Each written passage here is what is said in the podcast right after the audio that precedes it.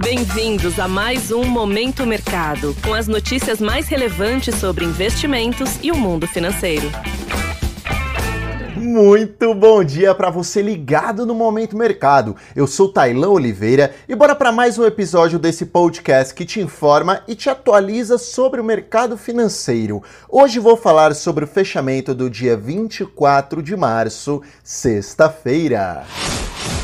Cenário internacional. Em relação ao exterior, o grande destaque do dia foi o Deutsche Bank, um dos maiores bancos da Alemanha, que atingiu o maior nível de CDS em quatro anos. Apenas recordando que o CDS é uma espécie de seguro contra calotes. Se ele está em um nível elevado, é porque o risco do ativo também se tornou elevado. As bolsas europeias, em especial Frankfurt, onde o papel é cotado, fechou no vermelho. Apesar disso, os líderes europeus já informaram que o sistema financeiro é resiliente e, assim, o papel do banco até conseguiu algum fôlego, mas fechou em baixa de 8,5% após chegar a quase 10% de queda. As bolsas americanas chegaram a refletir algum risco mais cedo, mas ao longo da tarde a pressão compradora se fez presente e assim Dow Jones, S&P 500 e Nasdaq fecharam no campo positivo. Em relação aos títulos considerados os mais seguros do mundo, os títulos do Tesouro Americano, houve fechamento, isto é, redução na remuneração dos títulos ao longo da curva de vencimentos. O índice DXY, que mede o desempenho do dólar ante seis moedas fortes, apresentou fortalecimento. Cenário nacional. A respeito do ambiente local, o dólar fechou em queda em relação ao real a R$ 5,25. Contra fluxo não há argumento e houve um movimento de entrada de divisa americana na bolsa, que se encontra abaixo de 100 mil pontos e logo com algumas empresas descontadas, o que chama a atenção do estrangeiro, importante participante nas negociações de ações da B3.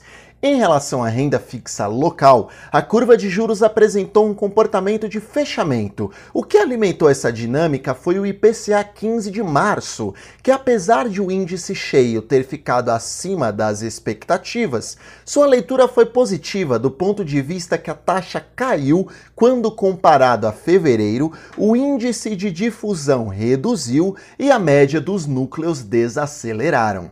Sobre o Ibov, o índice fechou em alta de aproximadamente 0,90%, ainda abaixo da referência de 100 mil pontos. Mesmo com a alta da última sexta-feira, o principal índice da Bolsa Brasileira acumula cinco semanas consecutivas em queda. Enquanto os bancos demonstraram um desempenho positivo, Vale, que é uma empresa de peso, fechou no campo negativo e Petrobras sem direção única.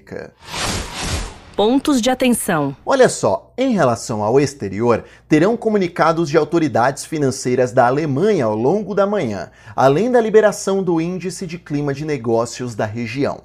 Sobre o ambiente local, será divulgado o Boletim Focus com as principais projeções do mercado, além da confiança do consumidor calculado pela FGV. Sobre o fechamento das bolsas asiáticas, houve majoritariamente um tom negativo.